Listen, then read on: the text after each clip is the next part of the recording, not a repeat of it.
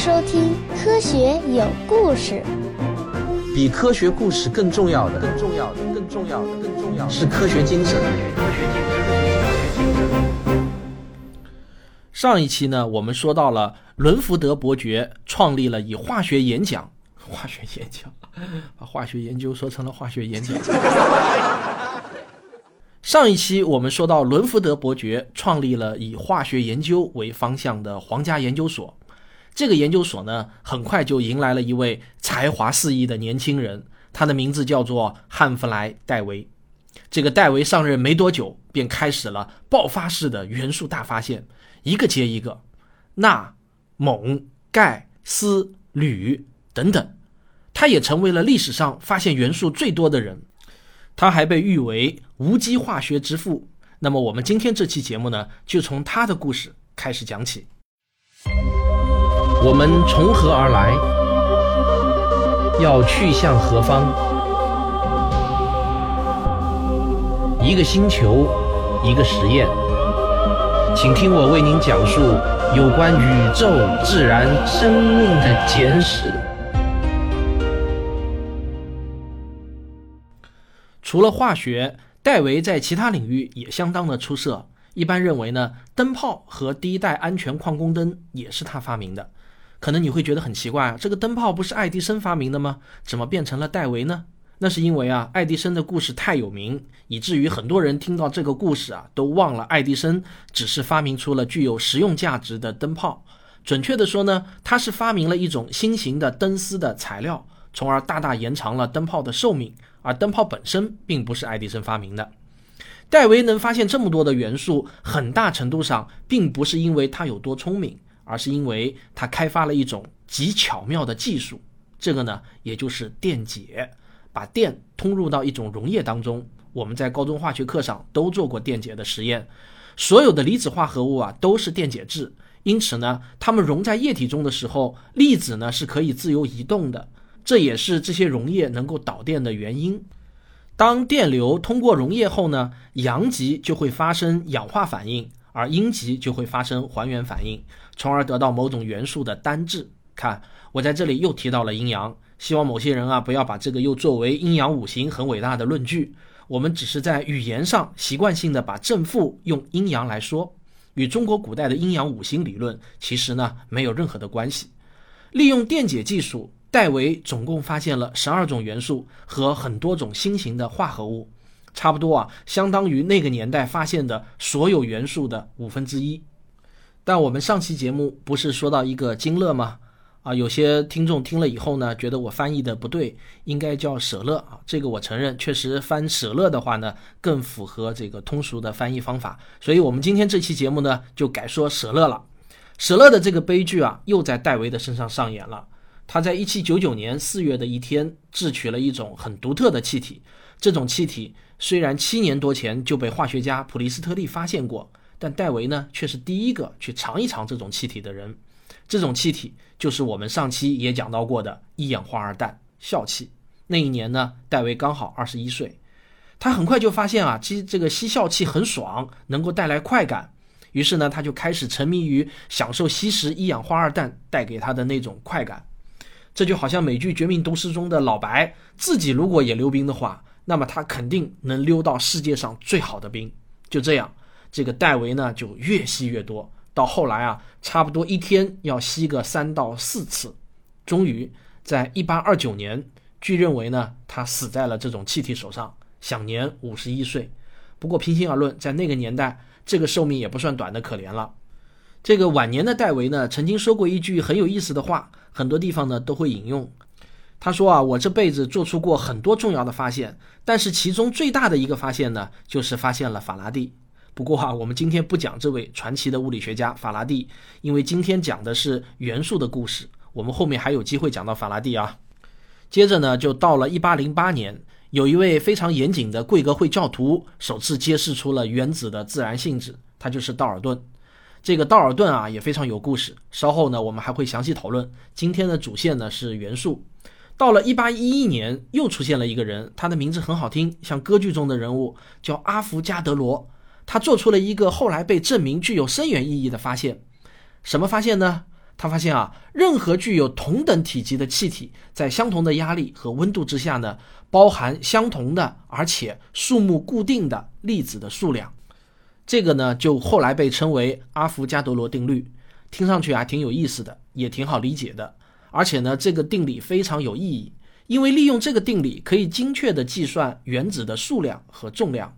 例如呢，我们利用阿佛加德罗常数，化学家呢就可以最终计算出一个典型的原子的直径呢，就是零点零零零零零零零八厘米，小数点后面有七个零啊。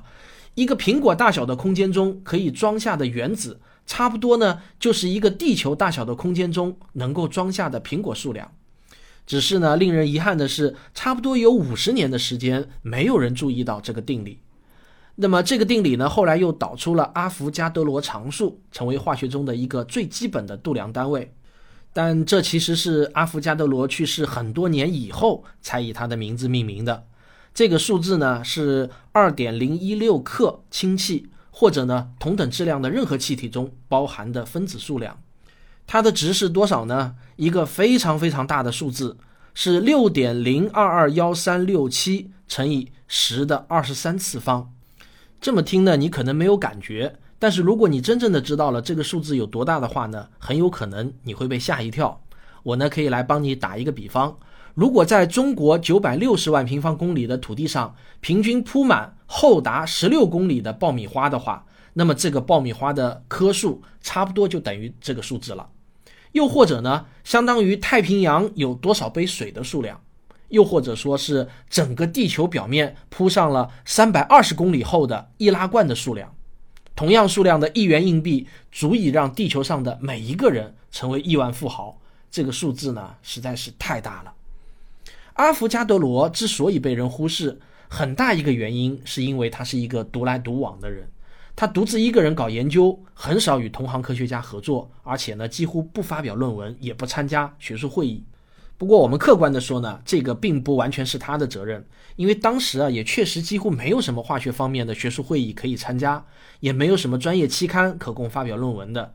一个令人想不通的事情是呢，工业革命很大程度上是因为化学的发展而被推进的，但是在相当长的一段时期内，化学却并没有作为一门独立的系统的学科而存在的。这个正儿八经的伦敦化学研究所啊，一直要到一八四一年才成立。注意啊，那个伦福德伯爵创立的是皇家研究所，当时叫这个名字的团体啊，其实很多，有点像今天各地的养生学会差不多。而在一八四八年之前呢，也没有一份独立的化学专业期刊。而那个时候的英国，绝大多数的其他学术团体，比如说地质学会啊、地理学会啊、动物学会、园艺学会，还有林奈学会，这个林奈学会呢，其实就是博物学和植物学的学会，他们呢都已经至少有超过二十年的历史了。有的学会呢，甚至历史更加悠久，能够与上面这些著名的团体相提并论的化学团体，一直要到一八七七年才出现，比美国化学学会的成立呢还要晚上一年。这个化学的组织化进程如此缓慢，所以呢，阿伏加德罗虽然在一八一一年就已经做出了如此重要的发现，但却一直要到一八六零年，在德国的卡尔斯鲁厄召开的首届国际化学大会上。才被众人所知道。正因为化学家们啊，长期都在各自封闭的环境中工作，所以呢，他们形成统一的学术语言也相当的慢。比如啊，我们现在都知道水的分子式呢是 H2O，对吧？可是直到十九世纪末啊，H2O2 这个化学表达式对某些化学家来说呢，它也是代表着水啊。不过这个水得打个引号了。而对另一个化学家来说呢，它可能表示过氧化氢。还有啊，像 C2H4 这个分子式，你要是在十九世纪的化学书上看到的话，你如果不看上下文的话，你根本不知道他说的是乙烯呢还是沼气。我们今天知道，沼气其实是一种以甲烷为主要成分的混合气体，跟乙烯呢不是一回事儿。总的来说啊，当时的化学还是混乱不堪的，很难找到一个各地都通用的化学分子式，里面呢更是鱼龙混杂，真真假假的分不清楚。而这些化学家们所使用的符号啊和缩写呢，那更是五花八门，很多呢都是自创的。瑞典化学家贝采里乌斯发明了一套命名法则，正好啊迎合了化学界的迫切需求。他规定化学元素的代号必须使用希腊文或者拉丁文名称的缩写。这就是为什么铁元素的代号是 Fe，因为它源自一个拉丁文的单词，表示铁的一个单词。银的代号呢是 Ag，也呢是源自拉丁文中的银的拼写方法。但是呢，也有很多元素的代号是它们英文名称的缩写。例如氮，它的代号呢是 N。为什么是 N 呢？因为它是英语 nitrogen, nitrogen, 怎么样？大家被我的这种小智慧所折服了吧？还有呢，氧的代号呢是 O，它其实就是英语单词 oxygen, 的首字母。还有氢的这个代号呢是 H，它是英语单词 hydrogen, 的首字母啊。这几个英文单词确实挺难念的，所以大家理解一下啊。尽管呢，化学家们会偶尔有一番整理，但总的来说呢，十九世纪后半叶的化学界还是一片混乱。那么，终于到了一八六九年，有一位脾气古怪、不修边幅的化学家横空出世，他将改变这种状况。这个人呢，便是无人不知、无人不晓的圣彼得堡大学的教授德米特里·门捷列夫。门捷列夫出生于一八三四年。他的出生地呢是在俄罗斯遥远的西伯利亚西部的一个叫做托博尔斯克的地方。他家呢很有钱，父母呢也都挺有文化，而且小孩还特别多，是一个超大的大家庭。关于他家一共有多少个门捷列夫，准确的历史记录呢已经找不到了。有的资料说呢是十四个，也有的资料说呢是十七个。但是有一点啊是一致的，那就是我们都知道的这个门捷列夫是最小的一个。在他还很小的时候，他父亲呢是当地一所学校的校长，但突然不知怎么的呢，就眼睛瞎了，工作呢就干不成了。于是呢，这个家庭的经济来源就没有了。还好啊，他还有一个非常能干的女强人老妈，自己创业搞了一家玻璃厂，而且还经营的非常的成功。可是啊，到了1848年，他们的厄运呢就再次降临，一场大火毁掉了整个工厂，门捷列夫他家一下子就陷入了贫困中。不过他的母亲啊，还是真的很厉害。他为了让自己最小的这个儿子呢接受良好的教育，居然啊带着儿子用搭便车的方式跋涉了六千多公里，来到了圣彼得堡。这什么概念啊？从中国的最东头上海跑到最西头新疆的喀什，也不过就五千六百多公里啊！注意啊，这可不是在现代，那个时候可只有马车啊。这个故事听上去比孟母三迁的故事还动人。这位伟大的母亲啊，把门捷列夫送进了一所叫做帕德高奇的技术制学校就读。没过多久，他便去世了。临终前还不忘苦口婆心地教导门捷列夫一定要好好读书啊。门捷列夫果然是不负重托，努力完成了学业，并且在当地的一所大学中呢，还获得了一个职位。在那里啊，他是一位称职的化学家，但至少在当时呢，还谈不上有多出众。他的名气更多的呢是来自于他那乱糟糟的头发和胡子，因为他一年才修剪一次。然后到了一八六九年的时候，那年门捷列夫是三十五岁，他开始以好玩的心态琢磨起了元素的排列。在当时，元素主要呢是用两种方式来分类的，一种呢就是原子量，这个呢就是根据阿伏加多罗定律来算出来的原子量。那么另一种呢，就是以元素的自然性质为依据来分类，比如说啊，分成金属啊、气体啊等等。而门捷列夫呢，则突破性的洞见到了这两种分类依据啊，有可能合并在一张表上面。正如在科学史上常常会出现的情况，实际啊，在三年前，有一位英国的业余化学家叫牛朗兹，也窥见到了这么一点点端倪。他提出啊，如果把元素按照原子量来排列的话，那么，它们似乎每隔八个位置就会重复出现某些相同的自然性质。从某种意义上来看，这个呢还是看上去挺和谐的。但牛朗兹不太明智的是呢，他给这个规律起了一个名字，叫做八度定律。他呢是把元素的排列啊比作是钢琴键盘上的八度音阶。但很有可能呢，是因为他在演讲这套理论的时候啊，某些言行不当。总之呢。人们都认为他的这套理论啊挺荒谬的，遭到了普遍的嘲笑。在一次聚会上呢，有些爱开玩笑的家伙呢还问牛朗兹：“你能不能用你的这些元素给我们弹个小曲儿听听啊？”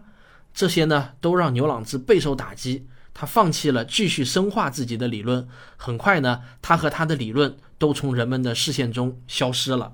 这个故事呢，很有可能又被某些人拿去当做这个挺民科或者支持民科的生动例子啊。但是我还是想告诉大家，像这样的例子呢，只可能发生在一两百年以前。现在啊，至少在物理和化学领域是不可能发生这样的事情了。门捷列夫和牛朗芝呢，还是有一点不同的。他把元素是按七个一组来排列，但依据的呢是同一种规则。突然之间啊，他敏锐地发现这个方法看上去超级棒，因为元素的自然属性周期性的重复出现了。关键数字呢就是这个七，而不是八。这个发明就是日后著名的化学元素周期表。我今天见到天文原来是这样的主播水兄，他的这个胸口上呢就贴着这张表。据说啊，门捷列夫的灵感来源于一种北美的扑克牌游戏，叫做空荡接龙啊。是的，就是扫雷旁边的那个小游戏，一个人玩的。当然呢，光有这种扑克牌游戏还不够，他还得有一些好耐性，因为这种扑克牌游戏玩的时候啊，按花色横向排列，按数字大小呢竖向排列。于是呢，门捷列夫用了相似的方法，他把化学元素排好后，横的一排称之为周期。而竖的一列呢，就称之为族。就这么样一排之后呢，瞬间规律就出现了。不论你是横着看还是竖着看，都能找到这些元素之间的联系。那可谓是横看成岭，竖成峰啊！尤其是同一族的元素显示出了明显相似的化学性质。例如，铜的下面就是银，银的下面就是金，它们都是金属，而它们的化学活性呢，逐次变化。氦、氖、氩在同一列上，它们都是气体。不过在这里呢，我还是要提醒大家一句：真正决定排列顺序的，并不是原子量，而是电子价。但是呢，要搞懂这个概念，你得回去仔细学习一下高中化学课本才行。在门捷列夫的这张表上，横向排列的元素呢，是按照它们原子核中质子数量由小到大排列的，这就是我们所知道的原子序号。好，我们听个小广告，马上回来。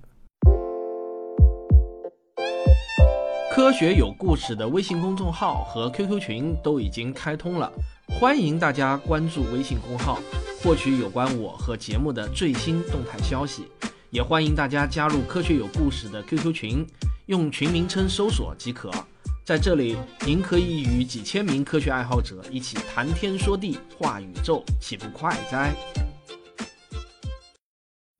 关于这个原子的结构和质子的意义啊，是我们下一章要讨论的事情。今天呢，我们只需要欣赏一下元素的排列规律。这个氢只有一个质子，所以呢，它的原子序号就是一，排在周期表中的一号位。而铀原子呢，含有九十二个质子，所以它的位置很靠后，原子序号是九十二。顺便说一下啊，原子序号与原子量是不同的概念。原子量呢，其实是原子中的质子和中子的数量加起来，所以呢，同一种原子可能会有好几种不同的原子量。这个概念呢，我们后面很快就会用到了。不过啊，到这个时候，人们还有大量的未知需要去探索。比如说这个二号元素氦，它呢其实是我们宇宙中最常见的元素，但是在之后的三十年中，人们对它的了解并没有什么增加。原因很简单，因为地球上没有天然存在的氦元素，你得去太阳上才能找到。这个氦元素呢，是宇宙中第二丰富的元素，但它直到门捷列夫排出周期表的前一年才被发现，而且此前啊，人们从来没有设想过这种元素的存在。它也不是在地球上发现的，而是在某次日食的时候，通过分光镜发现了它在太阳中的存在。这也是他以希腊神话中的太阳神赫里奥斯来命名的原因。直到1895年，氦才被分离出来。但不管怎么说呢，我们还是要感谢门捷列夫的发明，它使化学有了一个牢固的根基。对我们大多数人而言，这个元素周期表的美呢是很抽象的。但是对于一个化学家来说，他所展现出来的秩序和结构之美，是无论怎么赞叹都不过分的。在一本叫做《化学元素应用史》的书中，作者呢就这么写道：毫无疑问，化学元素周期表是科学史上最优美的结构化图表，没有之一。类似这样的评价，你还可以在每一本讲述化学发展史的出版物中找到。今天呢，我们已知的元素一共呢是一百二十个左右，其中啊九十二种是自然界中存在的，有二十多种呢是在实验室中合成的。不过具体的数量呢是有一些争议的，因为那些合成的重元素存在的时间往往只有多少呢？百万分之一秒的时间。所以啊，化学家们有时会怀疑是否真的检测到了这种元素。在门捷列夫那个时代，已知的元素呢是六十三种，但门捷列夫的聪明还体现在他意识到已知的这些元素并不是一幅完整的图案，还有很多的缺失。它的周期表十分精确地预言了那些新元素，并且呢，一经发现，马上就可以安排就位。这个呢，就是科学的一个重要的特征，就是它可以做出精确的预言，而且这些预言呢，都是可以被检验的。但有一个问题，就是这个原子序号到底能够被推到多高？这个呢，就没有人说得清了。原子量大于一百六十八，就被认为是纯粹的臆测了。但是可以肯定的一点是，不论再发现多少元素，都可以完美的匹配到门捷列夫那张伟大的表格中。对化学家来说，十九世纪还有最后一个重要的惊喜。这件事情呢，发生在一八九六年，巴黎的贝克勒尔无意中在一张未曝光的照片底片上搁了一包油盐，放进了黑暗的实验抽屉中。过了一段时间，他把底片拿出来，惊讶地发现油盐在底片上啄出了一个深深的印子，就好像暴露在阳光下一样。很明显啊，这种油盐会放出某种射线。贝克勒尔想到了他的发现很重要，但是呢，他却做了一件明智和不明智辩证统一的事情。他很不明智的是呢，没有自己继续去研究，而是把这个发现交给了一位研究生来继续调查。但是呢，他非常明智的是呢，他把这项研究啊交给了一位非凡的研究生，而这名研究生不是别人，正是玛丽居里，大名鼎鼎的居里夫人。不过那个时候呢，她还不过是刚刚从波兰来的新移民，新婚不久。她和她的丈夫皮埃尔居里共同发现，有一种矿石会持续释放出很大的能量，而且矿石本身还不会变小，也看不出任何其他的变化。这其中的原因呢，是居里夫妇当时不可能知道的，也不可能有其他人能解释。一直要到十多年后，爱因斯坦才给出了解释。那是因为矿石用一种极为高效的方式把质量转换为了能量。居里夫人呢，就把这种效应称之为放射性。在研究的过程中，他们还发现了两种新的元素，一种叫钋，以他的祖国波兰命名；另一种呢叫镭。这个在拉丁文中就是射线的意思，可能很多人会以为啊，像居里夫妇这样的物理学家，一定是穿着白大褂，在高精尖的实验室中，用各种精密的仪器和工具提炼放射性元素。其实啊，完全不是这样。真实的情况是，他们俩呢，其实呢，是从几十吨的废矿渣中才提取了零点一克的镭。为啥要用废矿渣呢？很简单，因为没钱，买不起很昂贵的沥青油矿。只能用非常便宜的价格去收购人家剩下的废矿渣。他们的那个实验室啊，其实就是一个肮脏的大棚子，顶上呢还是玻璃的。夏天啊热得像烤炉，而冬天呢又冷得像冰窖。然后他们在这个棚子里面就支起一口大锅，每次可以熬二十多公斤的矿渣。对的，真的是熬。然后呢，居里夫妇就拿一根大铁棍轮流的搅拌，底下还烧着火。大家可以脑补一下那个场景啊，就跟重庆火锅熬锅底差不多。只是他们的那个工作环境要比熬火锅底料的工作环境差上个一百倍也不止了，而且那个气味呢还极其的难闻。就这样，他们一熬就是一两年，熬了几十吨的矿渣啊，才最终提炼出了零点一克的镭。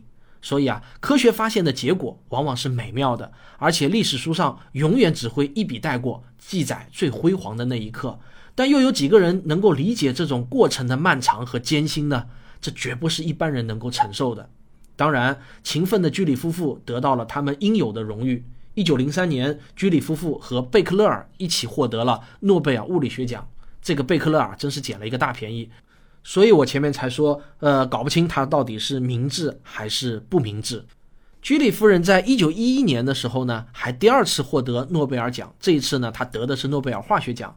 她是历史上唯一的一位既获得物理学奖又获得化学奖的科学家。好了，没想到我说开了就没收住。我这集预定的时间呢，差不多到现在都已经用完超出了，但是呢，我还没有讲到本期的主角，所以我们今天就给大家加餐了。这个居里夫妇啊，发现放射性新元素后呢，有一位出生于新西兰的年轻人，他当时啊是加拿大蒙特利尔的麦克吉尔大学的物理系主任，他的名字今天对于我们这些科学爱好者来说，那真的叫如雷贯耳。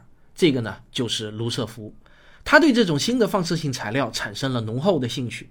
他和他的同事索迪一起就发现，在这些物质中蕴藏着巨大的能量，而地球所产生的绝大部分的热量，可能啊都来自于放射性物质的衰变。他们俩还发现，放射性元素会衰变为其他的元素，比如说，你今天有一个铀原子，但接着呢就会变成一个铅原子。这个发现的意义真的很重大。这是一种简单而又纯粹的真正的炼金术，从来没有人想到过这种事情居然能在自然界中发生，这实在是太奇妙了。作为一个实用主义者呢，卢瑟福马上就认识到这种放射性物质啊，它有实用价值。他注意到一种现象，任何一块放射性物质衰变掉一半的时间总是相同的，他把这个呢称之为半衰期，而且啊还非常的稳定。这个半衰期啊是一个非常有意思的概念，但是普通人呢又很容易误解。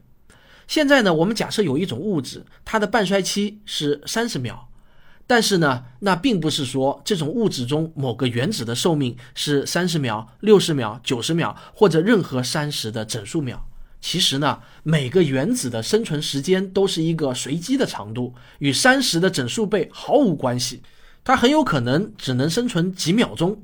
但也可能长达几年、几十年，甚至几个世纪，没有人能够准确的知道。但是呢，我们却可以准确的知道，这些物质从整体上来说，它所包含的原子会以每三十秒消失一半的速度衰变掉，就是这么奇妙。而这种固定不变的半衰速率啊，完全可以用来当做某种时钟。只要测出某样材料现在包含的放射量。再测出它的半衰期，就能够反推出该材料的年龄。他测试了一块沥青矿石，这是一种主要的铀矿石。他发现这块矿石的年龄至少呢是七亿年，这就已经大大超出了绝大多数人所坚信的地球的年龄。一九零四年，卢瑟福旅行到了伦敦，在一百零五年前由伦福德伯爵创立的皇家研究所开了一场讲座。一百零五年前，绅士们呢还是涂脂抹粉、戴着假发、细声细气。现在啊，弹指一挥间，这样的时代已经远去了。现在呢，都已经是维多利亚时代的末期了。人们呢，把袖子卷得老高，显得孔武有力。卢瑟福来到这里呢，是专门宣讲他的放射性衰变理论的。他拿出了一块沥青铀矿石，老练地说：“当年开尔文勋爵曾说啊，如果能找到地球上的其他热源，那么他的计算就会被推翻。”现在我已经找到这个其他热源了，而其实这个时候啊，开尔文勋爵就坐在台下，虽然呢年纪已经很大了，不一定呢是醒着的。卢瑟福在台上铿锵有力地说：“我们要感谢这种放射性现象，它证明了地球的年龄比凯尔文勋爵最终的计算结果两千四百万年要古老的多得多啊！”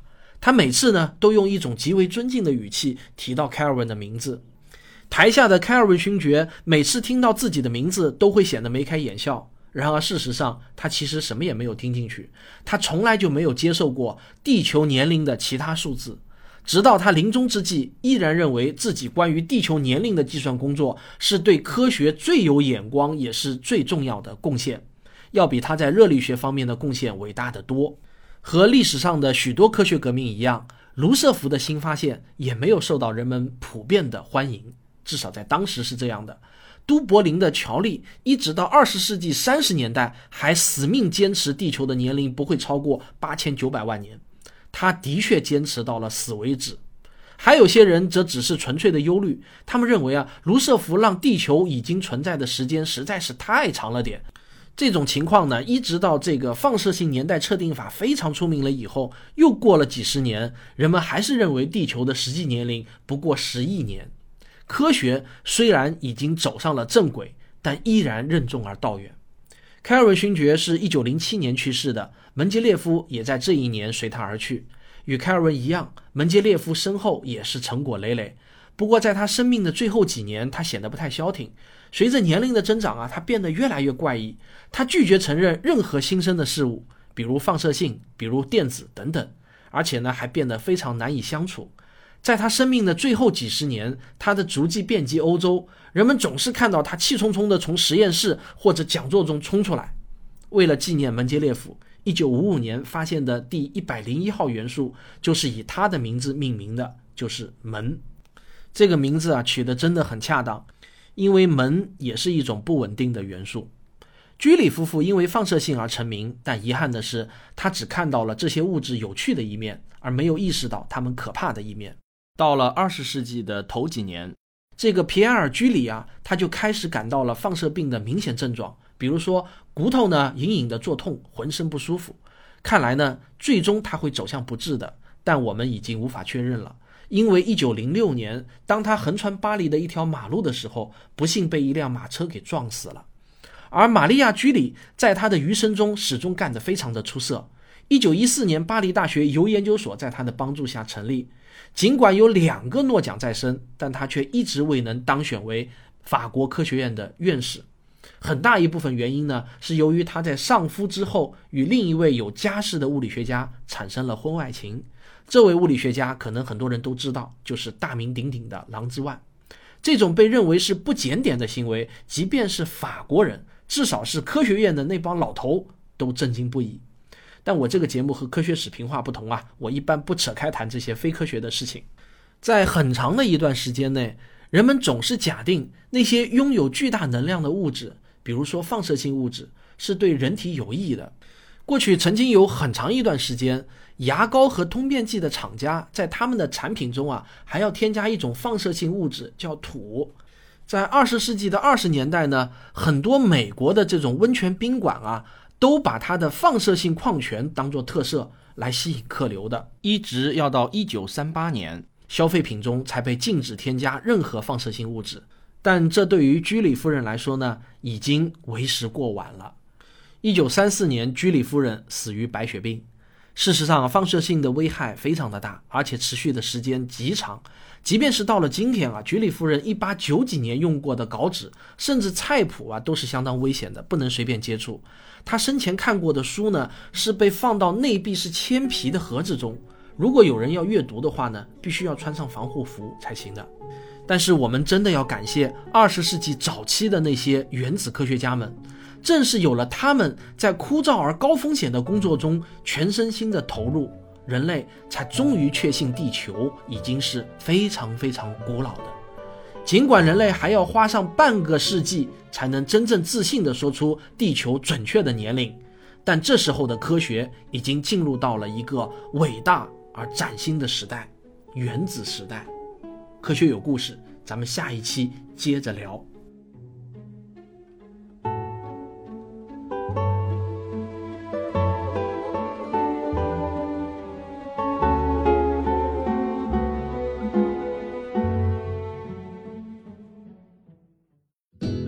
普及科学知识，传播科学精神，崇尚理性思维。我们是科学声音。昨天呢，我到这个上海天文台去听了一场讲座，是这个呃著名的引力波发现的那个团队 LIGO 团队的一位华人科学家，叫陈彦北教授，他来给我们做了一场精彩的讲引力波发现历史的一个报告。听讲座的人呢，虽然不是很多啊，但有很多老面孔，比如说这个水兄啊，大家可能知道；还有呢，像我们天之文论坛的汤板啊，还有很多科学声音的听众也去了。我下一周如果有空的话呢，我会加做一期特别节目，把昨天这场讲座的一些精彩内容呢分享给大家。今天下午呢，我还跑到旭东的这个工作地点去了一趟。大家知道他是上海人民广播电台的一位这个播音主持人啊，所以他的工作地点呢是在上海人民广播电台里面。啊，我去现场看他在这个录音棚里头和水兄两个人很嗨的做那个《天文原来是这样的》节目，然后还拍了不少的素材。到时候呢会把这些视频都放到我们科学声音的公号里头。如果旭东的迷妹们想看一看这个高大帅气的旭东是怎么工作的，哎，可以注意关注一下科学声音的微信公众号啊，里面会放出视频。而且下了班以后呢，我还跟着他一起去了他健身的地方，我还拍了他这个练哑铃、举杠铃的这些镜头啊，呃，非常的帅气漂亮。然后在回去的路上啊，我开车打开电台的节目，那一播到九九零，哎，刚好就在放旭东的节目，还真是巧。有些人可能会好奇啊，我为什么要偷拍旭东的这么多镜头啊？其实不瞒大家说，我们呢正在做一个叫《我和科学声音的故事》的纪录片。里面呢会记录我们主播和听众们与科学声音的故事，所以旭东当然是其中的主角之一啦。我呢是这个片子的策划加编剧。今天给旭东拍视频的呢，其实是央视发现之旅的陈导啊，他也是我们科学声音的忠实的听众，也是我们这个纪录片的志愿者。在这里呢，也提前感谢一下陈导。好，我们今天的节目就说到这里。如果大家觉得我的节目挺好听的话呢，别忘了点一下订阅。如果你觉得我的节目对你有帮助的话呢，也可以赞助以资鼓励。好，谢谢大家，我们下期再见。